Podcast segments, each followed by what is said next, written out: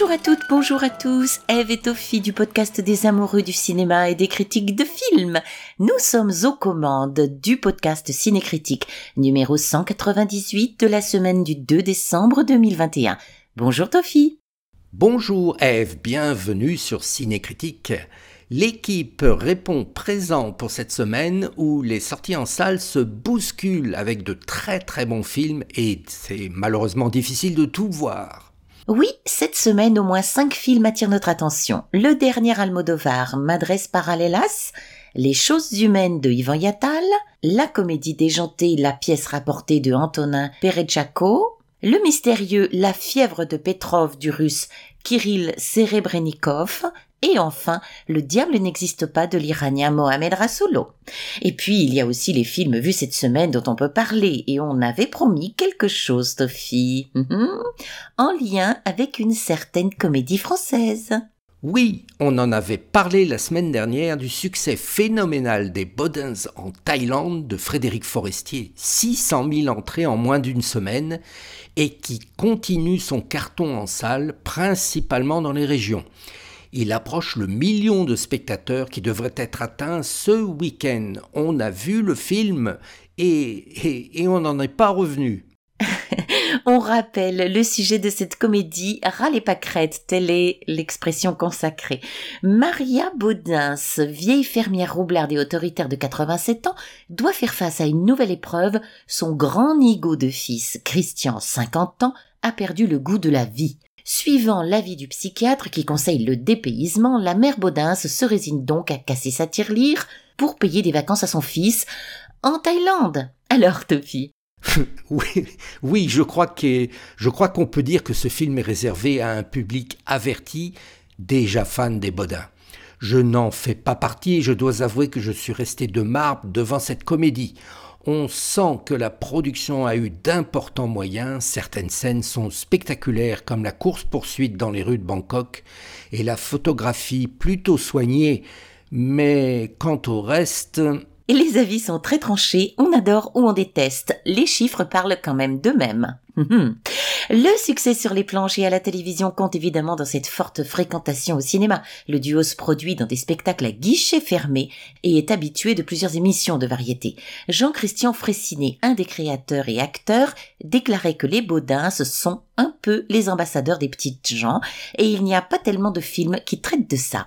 En effet, les personnages sont issus de la campagne profonde, l'héroïne arborant un fichu d'un autre temps et un sourire édenté. Un rapport d'identification à la culture paysanne via la farce est donc une des clés de ce succès provincial, en plus de la fidélité du public à ces personnages détestables mais qu'on aime. Dans un article du magazine Marianne qui suivait l'équipe dans une avant-première, un spectateur interrogé avait répondu Eux, au moins, ils parlent de nous. La grande désuétude des représentations du monde rural que met en scène le film à travers ses personnages caricaturaux ne semble donc pas empêcher l'identification d'un public contemporain. Donc, un film très, très, très proche de son public. Voilà ce qui semble être la recette du succès. Un million d'entrées par les temps qui courent avec une fréquentation générale plutôt modeste, c'est plutôt pas mal, non? Nous parlions du film Les Bodins en Thaïlande de Frédéric Forestier sur les écrans. Comme vous le savez, je crois, il ne va pas revenir tout de suite. Alors il m'a dit de vous dire qu'il pense à vous et qu'il croit en vous.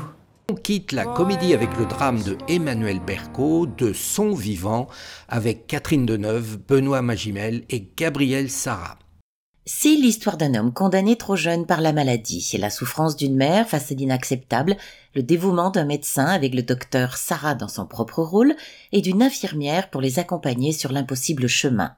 Une année, quatre saisons pour danser avec la maladie, l'apprivoiser et comprendre ce que ça signifie, mourir de son vivant. Ce récit mélodramatique, on y rentre dedans, et dans ce cas, on est ému aux larmes, ou on n'y rentre pas du tout. Nous y sommes rentrés pieds et poings liés, l'émotion a été totale avec ses interprétations, dialogues, regards et silences.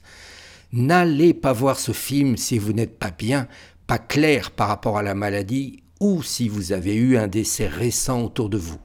Un beau mélodrame qui en effet vous retourne comme une crêpe et qui donne envie de vivre tout en décrivant la mort. Emmanuel Berco évite la simplicité et la facilité lacrymale par des histoires dans l'histoire découpées en quatre saisons, une histoire médicale avec dans le rôle du médecin traitant un vrai médecin, une histoire de musique et de danse et une histoire de théâtre. Ce mélange offre une personnalité au film et lui donne un sens proche de la réalité.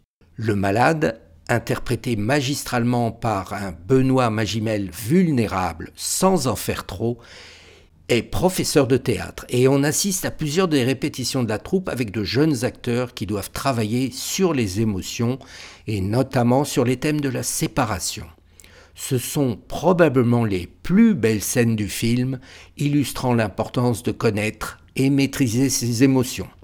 L'histoire du film est aussi émouvante. Elle n'a pas été de tout repos. Le film a dû être reporté une première fois en novembre 2019 suite à l'AVC de Catherine Deneuve, puis n'a pas pu reprendre avant l'été 2020 à cause de la pandémie. Mais le résultat est convaincant avec des interprètes justes. Catherine Deneuve dans le personnage de la mère face à l'indicible, Benoît Magimel qui signe probablement son meilleur rôle et l'ensemble du personnel soignant non professionnel. Avec le recul, on voit dans ce film, malgré la dureté du sujet, un regard pudique et une grande douceur. Un sujet d'amour et de souffrance parfaitement traité et un film lumineux nécessaire dans une époque où tomber malade est un aveu de faiblesse et la mort un tabou qu'on cache. Nous parlions du film De son vivant de Emmanuel Berco. A mí me encanta de tener un hijo contigo, Yanis. Créeme. Pero no sé si puedo permitírmelo ahora. No es cuestión de si podemos permitírnoslo. Es cuestión de que ya está aquí. On part en Espagne maintenant pour le dernier film de Pedro Almodovar, Madres Paralelas, avec Penelope Cruz, Milena Smith et Israel Elejalde. Deux femmes, Janice et Anna, se rencontrent dans une chambre d'hôpital sur le point d'accoucher. Les quelques mots qu'elles échangent pendant six heures vont créer un lien très étroit entre elles, que le hasard se chargera de compliquer d'une manière qui changera leur vie à toutes les deux. Ces destinées de mères parallèles sont d'une réussite exceptionnelle. C'est un film intense à plusieurs lectures, film sur un drame intime de deux femmes dont Almodovar nous a régulièrement habitués, mais aussi un film sur les blessures collectives de l'histoire. Ce qui brille ici, c'est la tendresse qu'il a pour ces personnages féminins, dont sa muse Penelope Cruz au sommet de son art, et probablement sa plus belle interprétation. Elle est ici vulnérable et passionnée, passant du bonheur d'une mère à la détresse la plus extrême. Ce mélange des genres contribue à la réussite de ce mélodrame à la réalisation virtuose et pudique. On y retrouve trois générations de femmes, métaphores du passé, du présent et de l'avenir de l'Espagne. Les personnages y sont complexes, les couleurs des décors sont toujours aussi raffinées. Pedro Almodovar y ajoute une émotion sincère dans sa progression vers la justice et la dignité. Ce qui est nouveau ici, il y ajoute une dimension politique sur les fantômes du franquisme. Le réalisateur continue son exploration de la complexité humaine et la recherche de la vérité. Il nous a habitués depuis plusieurs films à une réserve et un sérieux que l'on mettra sur le compte de la maturité. Avec ses magnifiques portraits de femmes, Madres Paralelas est un bijou de sensibilité dans un écrin de tendresse. Nous avons aimé ce très beau film et nous vous le conseillons. Now we're gonna take the Beatles and I'll be quiet. Oh, you recording our conversation?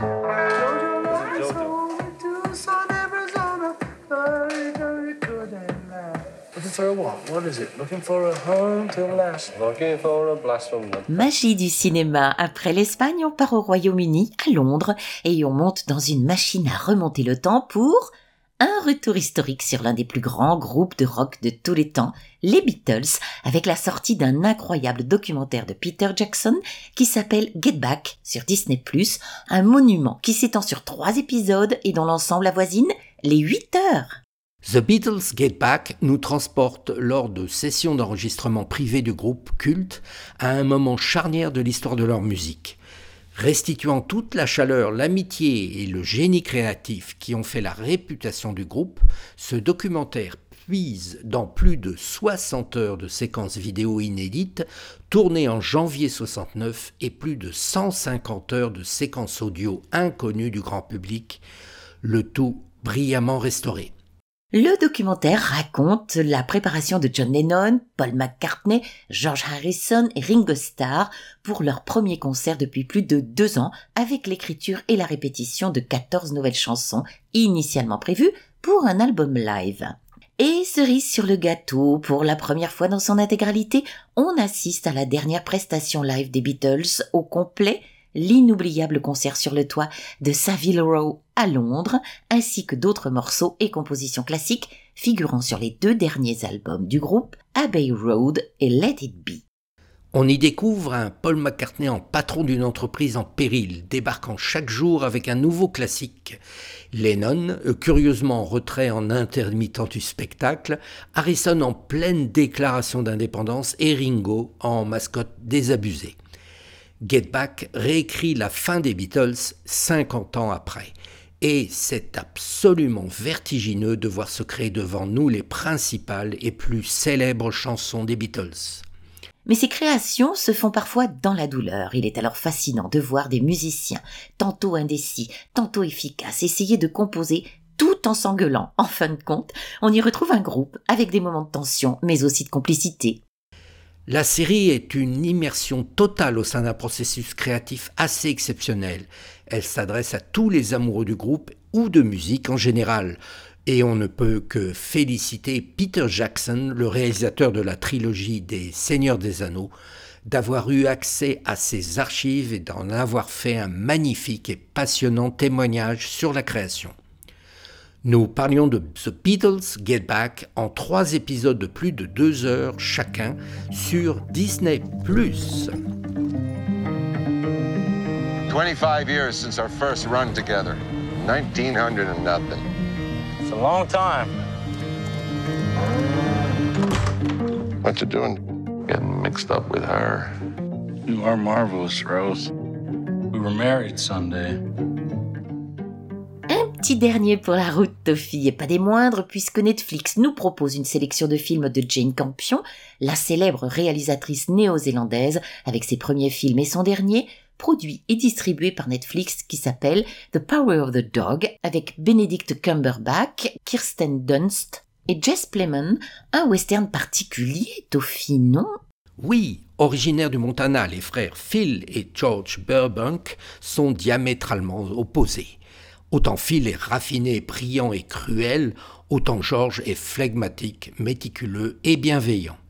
À eux deux, ils sont à la tête du plus gros ranch de la vallée du Montana, une région où les hommes assurent toujours leur virilité et où l'on vénère la figure de Branco Henry, le plus grand cow-boy que Phil ait jamais rencontré. Lorsque Georges épouse en secret Rose, une jeune veuve, Phil, ivre de colère, se met en tête d'anéantir celle-ci. Il cherche alors à atteindre Rose en se servant de son fils Peter, garçon sensible et efféminé, comme d'un pion dans sa stratégie sadique et sans merci. Un drame psychologique à plusieurs entrées, somptueux dans sa forme et délicatement ambigu sur le fond. The Power of the Dog a nécessité un budget conséquent et seul Netflix a su y répondre tout en laissant totale liberté à la réalisatrice. Le film ne sortira donc pas en salle en France. C'est dans le cadre du festival Jane Campion sur Netflix avec quatre films, La leçon de piano, Sweetie, son premier film qu'il a révélé, Bright Star, dans lequel elle aborde une de ses passions, la poésie, et enfin The Power of the Dog, son western réinventé, pour lequel elle a obtenu un prix de la mise en scène à Venise. À voir à la maison en attendant les fêtes de fin d'année. Et c'est terminé pour cette semaine. On vous le rappelle, le podcast Cinécritique vous aide à choisir, répond toujours présent. C'est toutes les semaines, le jeudi, toute l'info du cinéma et les critiques de films à voir en salle ou à la maison. Cinécritique est présent sur cinécritique.com, SoundCloud, Apple Podcasts, Spotify, Deezer et Google. Suivez-nous, écrivez-nous sur Facebook, Twitter, Instagram ou sur Tumblr. Au revoir Toffy, à la semaine prochaine. À bientôt Eve. On se retrouve dès la semaine prochaine, jeudi précisément. Bonne semaine à tous